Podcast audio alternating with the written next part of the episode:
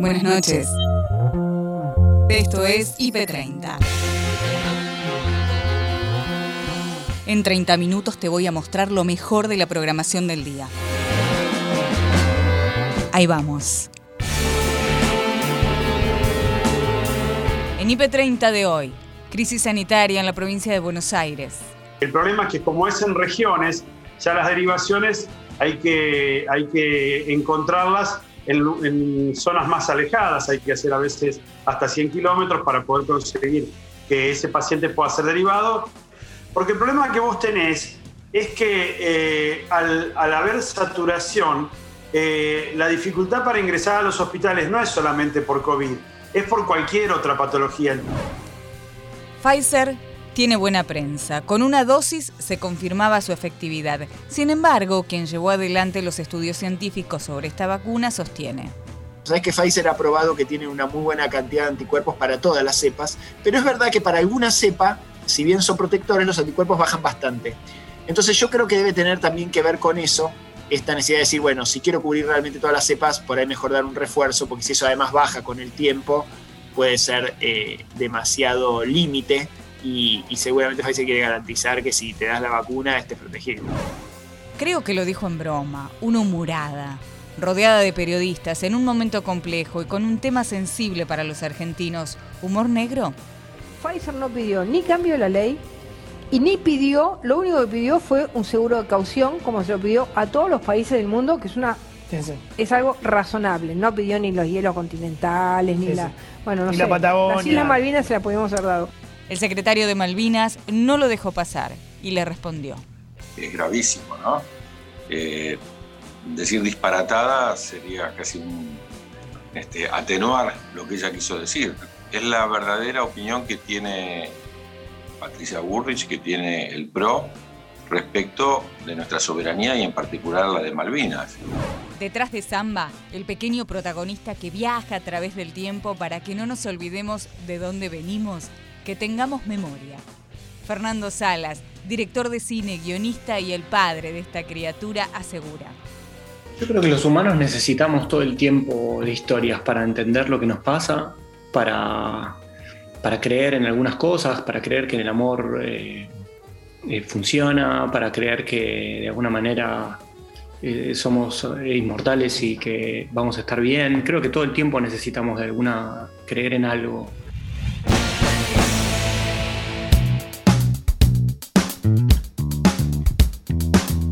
Mitad de semana, llegamos a miércoles. La perspectiva justa, la información, lo que tenés que saber. Está en IP Noticias, edición central. Gabriel Sued, Noelia Barral Grijera. Entramos de todas maneras ya mismo en el primer tema del día, en el desarrollo de esto que es una cuenta regresiva.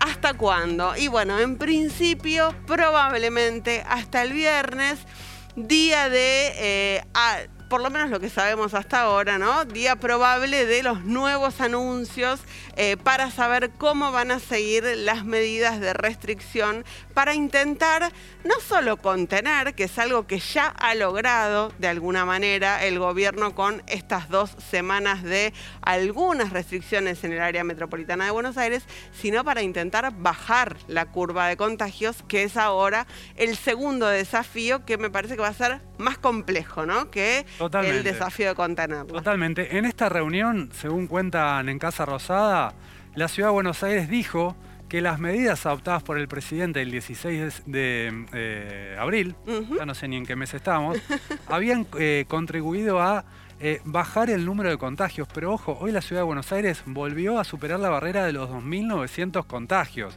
Sigue siendo muy alto el número de, de, casos de coronavirus en la ciudad, a nivel nacional también. No se baja la barrera de los 20.000 casos casi ningún día de la semana.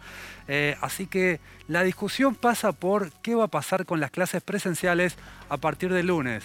Eh, vamos a repasar cómo es la discusión y cuál es la postura de cada uno de los actores en esta discusión. Dale, este es el menú de medidas en discusión. Hay que ver si finalmente algunas de estas son tomadas, no son tomadas. Es efectivamente lo que está discutiendo Alberto Fernández entre ayer y hoy con los gobernadores lo discutió hace dos días también con el comité de expertos que asesora a la Casa Rosada. En principio, la gran discusión pasa por los colegios, no solamente por la cantidad de gente que mueven, sino porque quedó eh, gran parte del nudo político atado a qué pasa con las escuelas. De hecho, todavía está pendiendo una definición de la Corte que de alguna forma está esperando que la política resuelva para que su fallo sea abstracto. También lo quiere así la política. El gobierno nacional habla de presencialidad administrada. Bueno, esto lo viene diciendo en realidad el ministro de Educación, Nicolás Trota, eh, no el presidente. Todavía no. Y de hecho, eh, en Casa Rosada lo que dicen es, en nuestra opinión, no es momento de aperturas. Estamos en una ¿eh? situación crítica, sobre todo por un número que vamos a repasar en instantes nomás, que tiene que ver con la cantidad de internados en terapia intensiva. Y se preguntan, en esta situación tan crítica, ¿podemos abrir, aunque sea de manera parcial, las escuelas después de haber decidido cerrarlas? Porque la situación ya era crítica hace 15 días. Ese es un planteo realmente atendible, porque en estos 15 días es cierto, vos lograste contener la, la curva de contagios, no lograste bajarla drásticamente. Si reabrís masivamente las escuelas en el distrito electoral o en el área más poblada del país, bueno, probablemente eso eh, muestre algún, algún signo en la curva de contagios. Juan Sebastián Riera, COVID-19, situación sanitaria compleja. El aumento de casos que ha habido en estos, las últimas semanas sigue impactando fuertemente en, la ocupación de camas hospitalarias, eh, fundamentalmente las camas de terapia intensiva, que son las más demandadas, eh, y, y, eso complejiza un poco todo el panorama, esto que vos planteabas de las derivaciones, porque hoy por hoy eh, hay regiones, ya no es un solo hospital, sino regiones que pueden tener varios hospitales que, que tienen una alta ocupación de, de, sus camas de terapia intensiva, en algún caso completan su ocupación, llegan al 100%. Se puede gestionar o se da un alta o se genera, un alta me refiero a que pasa a cuidados intermedios y se libera una cama, o se puede gestionar alguna derivación y, y, poder liberar, pero el problema es que como es en regiones, ya las derivaciones hay que, hay que encontrarlas en, en zonas más alejadas, hay que hacer a veces hasta 100 kilómetros para poder conseguir que ese paciente pueda ser derivado, porque el problema que vos tenés es que eh, al, al, haber saturación, eh, la dificultad para ingresar a los hospitales no es solamente por COVID, es por cualquier otra patología. Entonces, claro eh, poner en crisis el sistema sanitario implica un riesgo para aquel que padece COVID como para el que padece cualquier otra eventualidad que requiera una asistencia rápida. Pasó en tarde a tarde. Agustina Díaz, Nacho Corral. Hoy a la mañana se conoció la información desde su propio puño y letra, de alguna manera, de Esteban Bullrich, el senador de la Nación, que comunicó que padece de esclerosis lateral amiotrófica, eh, o ELA, como se conoce más eh, popularmente. De hecho, la propia presidenta del Senado de la Nación, Cristina Fernández de Kirchner, le brindó su apoyo a partir de esta comunicación con la intención tanto eh, brindada y aportada por él, de seguir en funciones como senador eh, a pesar de la enfermedad que reconoció hoy públicamente. Una enfermedad que provoca parálisis muscular progresiva y que fue el motivo por el cual comenzó con trastornos en el habla en los últimos meses, ¿no? Una noticia tristísima, un hombre muy joven, además Esteban Bullrich, que, bueno, efectivamente está sufriendo esta enfermedad que sufren muchos otros argentinos y argentinas, pero bueno, claro, su noticia, siendo joven, además, bueno, pone eh, en primer lugar eh, esta enfermedad de la que queremos saber un poco más. Claro, ¿qué significa? ¿Cuáles son las consecuencias? ¿Cómo puede llegar a avanzar? Es lo que le queremos preguntar a Alejandro Anderson, que es un médico neurólogo y además el director del Instituto de Neurología de Buenos Aires. Alejandro, ¿cómo estás? Agustina Díaz y Nacho Corral te saludamos. Hola, ¿qué tal? Buenas tardes. ¿Cómo les va? ¿Cómo están? Bueno, la verdad que la esclerosis lateral amiotrófica o ELA es una enfermedad progresiva neurológica que afecta eh, preferentemente a personas entre 40 y 70 años de edad y degenera las neuronas motoras, las neuronas que dan su orden a las fibras musculares y que te permiten la contracción muscular o el movimiento. Neuronas y músculos que usas para hablar, para fonar, para deglutir, pero también para mover miembros superiores, miembros inferiores o, el tronco. Todo lo que tiene que ver con la movilidad voluntaria puede comprometerse. No así lo involuntario. Por ejemplo, el músculo estriado cardíaco no se compromete y el músculo liso del tubo digestivo tampoco. Ustedes saben que esta enfermedad compromete a dos pacientes cada 100.000 habitantes. Traducido, en Argentina habría unos 600 a 800 pacientes con ELA. No se conoce muy bien la causa, realmente se discute. Hay dos medicamentos que se encuentran a la venta, uno hace mucho tiempo y otro se autorizó hace pocos años, que es el rirusole y el grabone, que son los que se usan para intentar lentificar el curso de la enfermedad. Em, hay un porcentaje de cuadros que se sabe que son genéticos, seguro un 5%, no se sabe si puede llegar a un 10%, eh, pero todavía no están claros los mecanismos que generan esta enfermedad y por eso es que todavía no se ha podido diseñar un medicamento realmente eficiente que la retrotraiga. Pero Alejandro, ¿y esto cómo se contrae? ¿Es genético? ¿Es un contagio? ¿Cómo, cómo se adquiere eh, esta enfermedad? Esta enfermedad no se contagia. Mm. Esta enfermedad es una enfermedad que en un porcentaje de casos, 5% seguro, quizás el 10%, sea genética, mm. pero el otro 95%, que es tu pregunta, eh, el ELA esporádico, no se sabe. El subsecretario de Atención Primaria en la ciudad de Buenos Aires conversó con Noelia y Gabriel en IP Noticias Edición Central estamos en la antesala. De hecho, bueno, hoy hubo una reunión de los tres jefes de gabinete. Se espera que el jueves probablemente se junten el presidente, el jefe de gobierno, el gobernador de la provincia de Buenos Aires. ¿Cuál es la recomendación que hace la autoridad sanitaria de la ciudad de Buenos Aires a esta hora ante eh, el panorama sanitario que estamos atravesando? ¿Qué debería pasar a partir del sábado cuando entren en vigencia las nuevas medidas?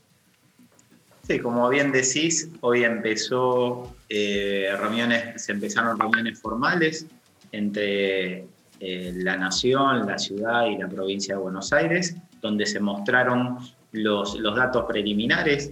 Todavía quedan 24 eh, 48 horas para evaluar el impacto de las primeras medidas, aquellas que, que se tomaron el 12 y el, y el 16 de abril, eh, todavía van a tener eh, algo más de impacto y en base a, los primeros análisis se empezaron a esbozar cierto escalonamiento de probabilidades en, cuestiones de, epidemiológicas en base a lo que veamos, la situación en la que estamos, hoy mostrábamos en, la conferencia de prensa, eh, donde en la ciudad y en el país tiene una curva similar, eh, en la ciudad de Buenos Aires vemos que hubo en la primera semana de abril un aumento muy, muy importante, exponencial de los casos y hace 7, 8 días que ese aumento se amesetó y tiene una tendencia leve hacia la baja, pero en una cantidad de casos muy altos, muy elevados. Eso hace, esto empezó a ocurrir en, en abril, todo lo que empieza a ocurrir en un momento impacta en lo que es el sistema sanitario en ocupación de camas 10 a 14 días posteriores, por eso estamos en el, en el pleno impacto de este aumento de casos considerables, donde en el sistema público y en el sistema privado hay un nivel de ocupación importante El Hospital Municipal de Luján se declaró en fase de emergencia. Su director, Diego Pagliaro, habló con Alejandra y Ariel de la situación que están atravesando en estos momentos. El hospital, bueno, lo comenzamos a funcionar en emergencia desde el día domingo. En realidad estábamos preparados ya para afrontar estas contingencias, pero bueno, mayor afluente de pacientes que tuvimos el día domingo nos hizo activar todos los, sistemas que teníamos preparados. ¿Qué Eh, significa esto- que, que el hospital esté funcionando en emergencia? ¿Qué significa para ustedes? ¿Qué significa para las personas que vivan en la zona y tengan que, hacer, eh, tengan que ser atendidas? Para nosotros significa eh, duplicar los esfuerzos, duplicar las tareas, duplicar el número de camas críticas, como lo hicimos en este caso, eh, y duplicar los lugares de atención. Para los pacientes, en realidad, eh, la atención no, no sufre ninguna, ningún cambio, ninguna baja, más que el cambio de lugar. Eh, en Lo que realidad, hicimos fue perdón doctor, Sí. en- en realidad lo que se hace es de alguna manera ver en función de la ocupación que se está teniendo, es como una alerta, digo, para no llegar al 100% de ocupación. Exacto. Nosotros lo que hicimos fue, eh, en lo que es guardia, montar más camas críticas, que son las camas de terapia intensiva, y funcionar como si fueran dos terapias paralelas. Entonces, todo lo que es la atención de guardia, de internación muy breve, que requiere alguna recuperación de media hora, una hora, eso lo montamos en un lugar externo de la guardia, que es esta, esta carpa que vemos, está equipada para atender los pacientes, medicarlos, recuperarlos en recuperaciones breves, hacer, eh, si hay que hacer alguna sutura mínima, eh, un yes, una atención traumatológica, todo eso lo podemos hacer eh, en la parte externa de la guardia. Claro, ahí Y estamos lo que es la guardia las interna del imágenes. hospital, claro, lo que es la guardia interna del hospital queda como una terapia intermedia que en realidad es una funciona como una terapia intensiva. Lo que la utilizamos es en el caso de tener que poner pacientes en respirador y que esos pacientes demoren a veces por su obra social o tengamos que derivarlos a otro hospital por una falta de cama en nuestro hospital, por esas derivaciones tardan bastante. Entonces nosotros tenemos los medios como para mantenerlos eh, 12, 24, 48 horas, lo que sea necesario. Eh, están acá, sabemos, en la ciudad de Buenos Aires, en otras zonas del conurbano, ya hay este, hospitales y centros de salud que han colapsado concretamente. ¿A cuánto están de esa situación? No, nosotros por el momento respondimos a todas las demandas, no hemos tenido eh, sobrecarga, o sea, sí estuvimos sobrecargados, por mejor dicho, no tuvimos lo, lo- lo que le llamamos colapso. Claro. Eh, siempre tuvimos capacidad de respuesta. No queremos llegar a esa situación, tenemos, creemos que tenemos todos los medios, pero bueno, hay un factor clave que es disminuir el número de, casos. Eh, lo que se ve reflejado es que el número de casos positivos, más o menos en 7, 10 días, implica un aumento en los casos que tenemos que internar y de esos casos, digamos, más complicados, hay un porcentaje que requiere camas de terapia. Claro.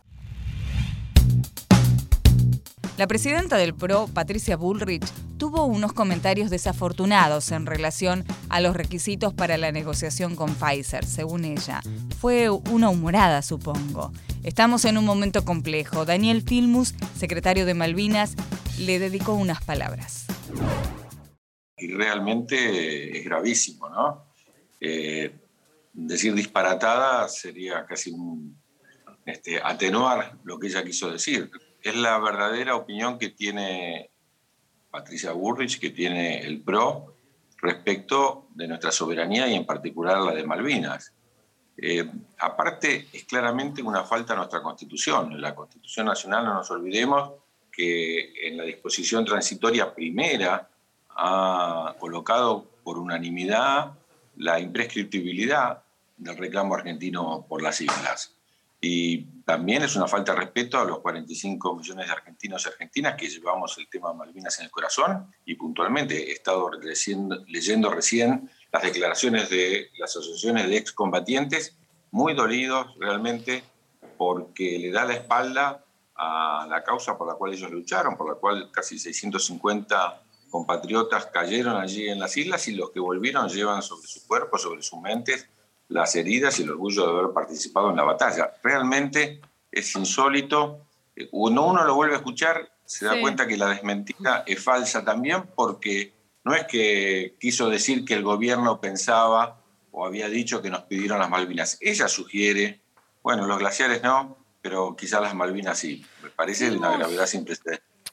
La Federación de Veteranos de la Guerra de Malvinas, la Federación 2 de Abril, ya manifestó su absoluto repudio a los dichos de Patricia Burrich. Ahora, ¿usted considera que esto, dijo que considera que esto en verdad es una suerte de blanqueo de las verdaderas opiniones que en el PRO se manejan sobre la soberanía sobre las Islas Malvinas. ¿Por qué dice esto usted? ¿Cómo fue la relación que se tuvo con el pedido de soberanía durante los cuatro años que Cambiemos fue gobierno? Bueno, hay que decir que previamente a asumir como presidente, Macri ya había planteado que eh, no entendía el tema de la soberanía. Lo dijo textualmente en eh, declaraciones periodísticas, que le parecía que las Malvinas eran unas islas pobres que eh, no merecían y que daban pérdida, exactamente esa palabra dijo que daban pérdida, que no merecía que Argentina las reclame.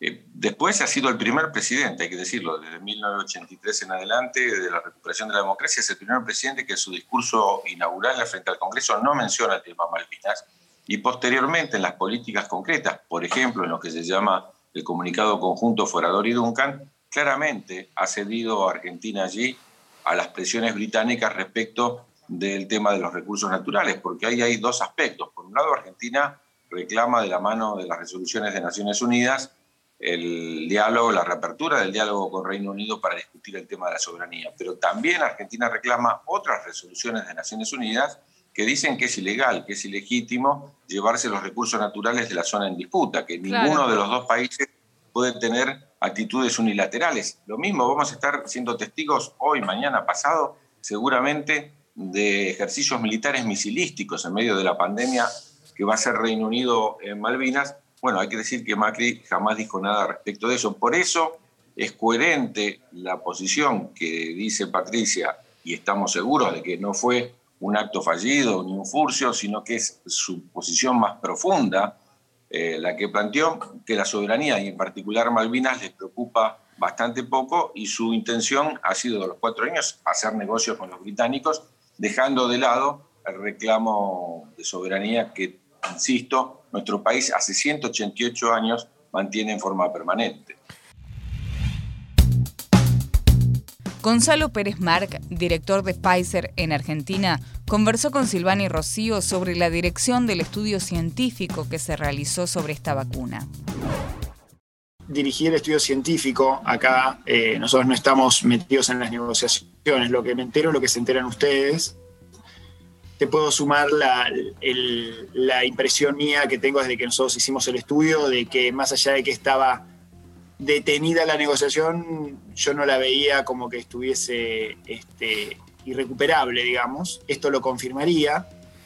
Parece haber sido un tema legal y comercial que, como la Argentina después siguió otro rumbo en la provisión de vacunas, ahora me parece bien que, que lo retome cuanto antes porque lo que está claro es que la cantidad de vacunas que necesitamos no van a llegar si no nos hacemos de todas las vacunas posibles. Gonzalo, bueno, esta novedad también en torno a lo que es la vacuna en sí misma y la necesidad de aplicar una tercera dosis a los nueve meses a modo de refuerzo. Centralmente, ¿con qué tiene que ver esto? ¿Con eh, las mutaciones del virus? ¿Con el porcentaje inicial de eficacia de la vacuna? ¿Qué nos podés contar en ese sentido? No, esto tiene que ver con como habitualmente pasa muchas veces con las respuestas inmunológicas. Viste que nosotros siempre hablamos de los anticuerpos, es una de las formas de la inmunidad, ¿no? Después está la inmunidad celular, pero vamos a lo que más, lo más común o lo que uno puede medir más fácilmente, que son los anticuerpos.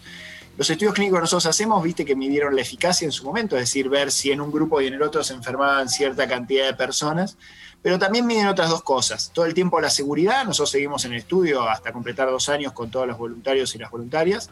Y lo otro que mide mucho es lo que llamamos inmunogenicidad.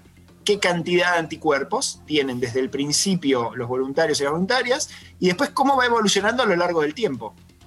Van teniendo diferentes visitas, ¿sí? Eh, la última visita a la que vinieron las 6.000, casi 6.000 personas que enrolamos acá fue ahora el mes pasado y esos resultados ya se empiezan a ver a partir de las muestras de sangre que, se tomaron.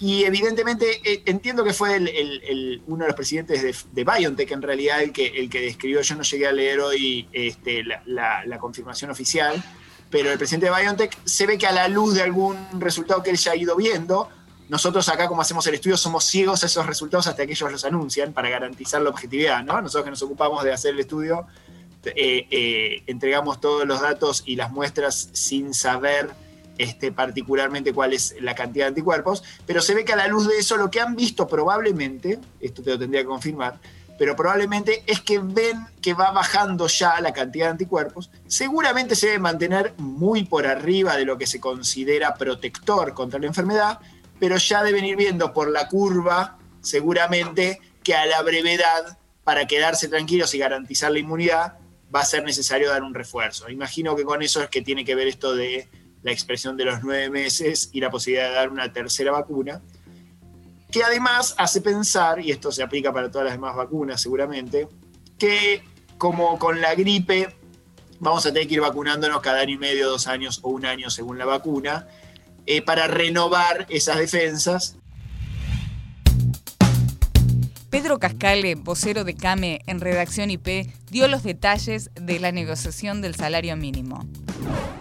Yo creo que fue positivo porque realmente se pudo llegar a un acuerdo unánime, salvo la abstención, y me parece que es muy importante porque hay 6 millones de, de conciudadanos, de argentinos, que van a estar beneficiados con este incremento, así que lo veo como algo equitativo, si se quiere, que creo que va a reflejar la inflación.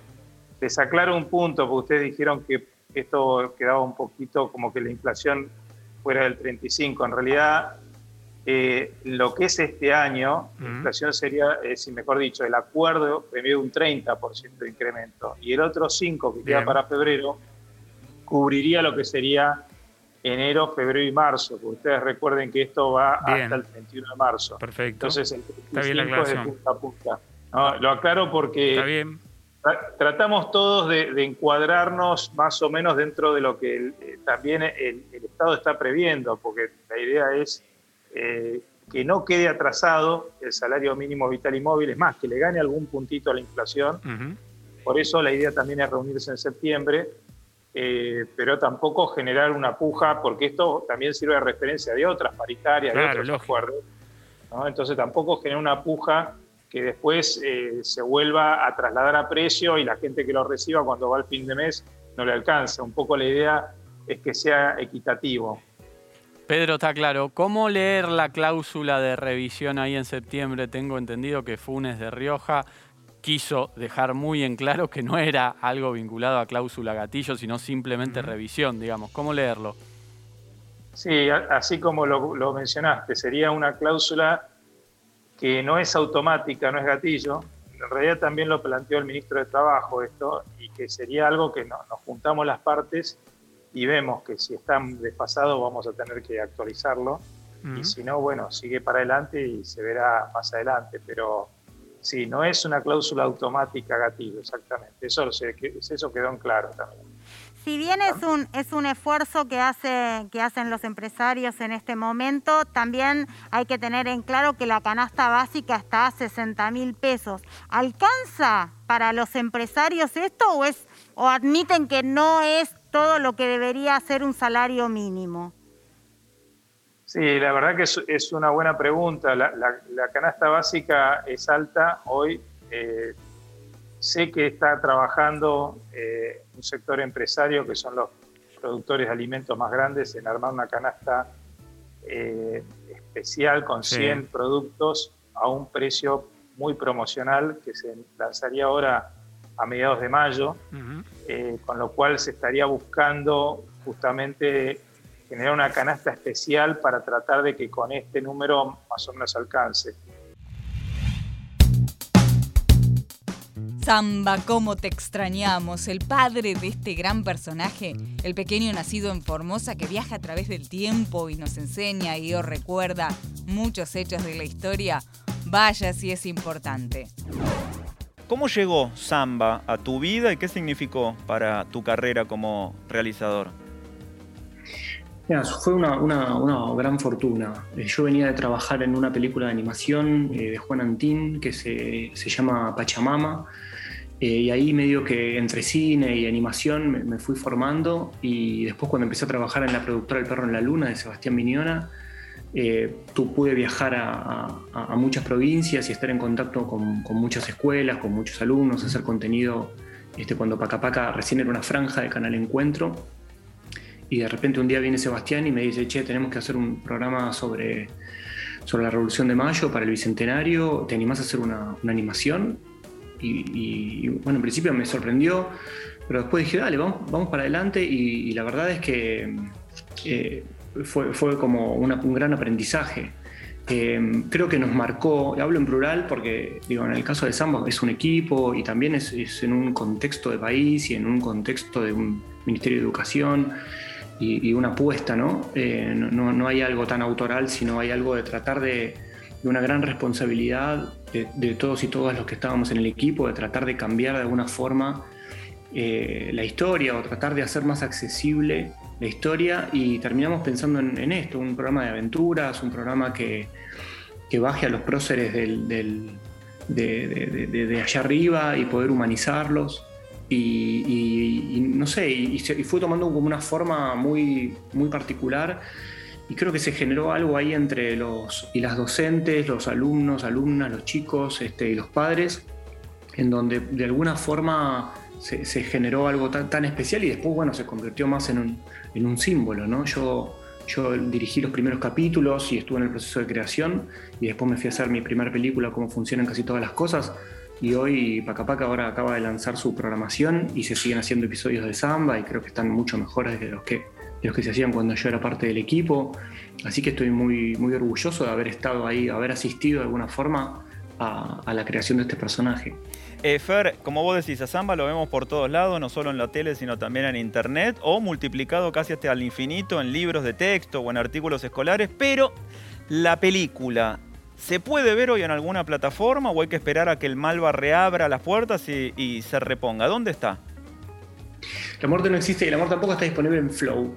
Y, ah, bueno, ahí está. Y, y, y, cómo funcionan casi todas las cosas, la primera peli está en Cinear. Perfecto, eh, entonces Empezamos por cinear y vemos la primera, si las este, disfrutamos en orden, y después buscamos en Flow la, la nueva película. Perfecto, exactamente. Y hasta acá llegamos por hoy. Acordate que podés ver las notas completas en nuestro sitio www.ip.digital y en nuestro canal de YouTube, búscanos como IP Noticias y suscríbete. Hasta la próxima. Buenas noches.